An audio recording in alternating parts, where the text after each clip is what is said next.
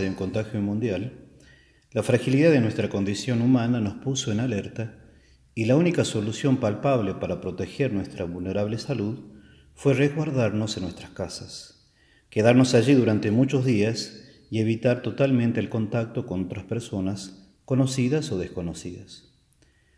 No se nos dieron más opciones que tener que permanecer a puertas cerradas, sin posibilidad de visitar ni siquiera a nuestros seres queridos.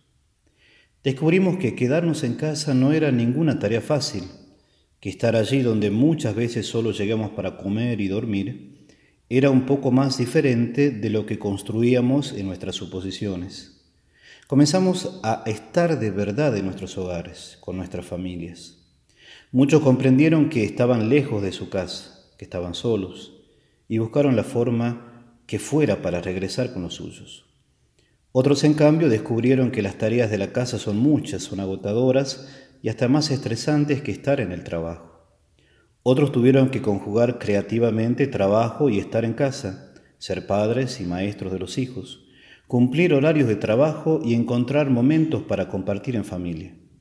Conforme pasaban los días, la idea de quedarse en casa se afianzó, pero dolía la distancia y crecía la preocupación por aquellos que no veíamos, y comenzamos a rogar al cielo que estuvieran bien, que estuvieran sanos, que no les faltara nada. Comenzamos a pensar en esos hermanos, padres, abuelos, sobrinos, nietos, hijos que no veíamos, que no solíamos visitar, que parecíamos sin tiempo para pensarlos, y en esta oportunidad hasta rezábamos por ellos. La pandemia nos volvió la vista y el corazón a la familia, a nuestro hogar, a las personas, y nos hizo olvidarnos por un momento de las cosas, las corridas, las compras, la moda, el chimento, la farándula, incluso el fútbol del fin de semana.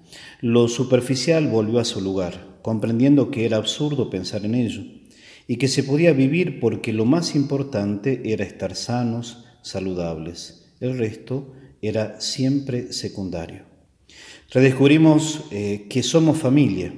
En esta forzosa situación eh, no era tarea fácil, porque de tanto priorizar lo que no nos es imprescindible, descuidamos lo que nos da sustento, lo que nos da cobijo, lo que nos nutre y fortalece, lo que nos hizo lo que somos, ese lugar desde donde venimos, esos afectos que nos forjaron hombres y mujeres para la vida, fuertes y capaces, osados y decididos. Comprendimos finalmente que habíamos desplazado a nuestros verdaderos afectos. Y estábamos a salvo y estábamos en casa, nos teníamos el uno al otro, estábamos juntos. Y eso era lo más importante. Hubieron lastimosamente otras realidades, de casas que bajo su techo y tras sus puertas cerradas debieron lidiar con una amenaza más letal que un virus la falta de amor. La convivencia y permanencia total de sus integrantes exacerbó esos vínculos viciados por la intolerancia, la agresividad reprimida, la falta de perdón, la ausencia de comprensión y paciencia. El desorden afectivo y emocional de los miembros desbordó en acciones dolorosas, repudiables, inhumanas, reflejando al máximo las carencias que ya se venían manifestando a nivel familiar y que solo se seguían soportando porque el movimiento de sus integrantes hacía posible disfrazar, soportar o negar dicha situación.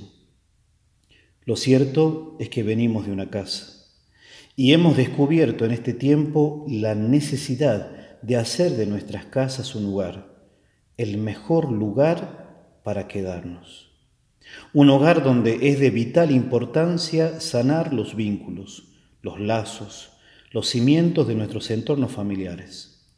La pandemia nos pone de cara a una nueva actitud para con nuestras familias, a una nueva misión, a un nuevo desafío.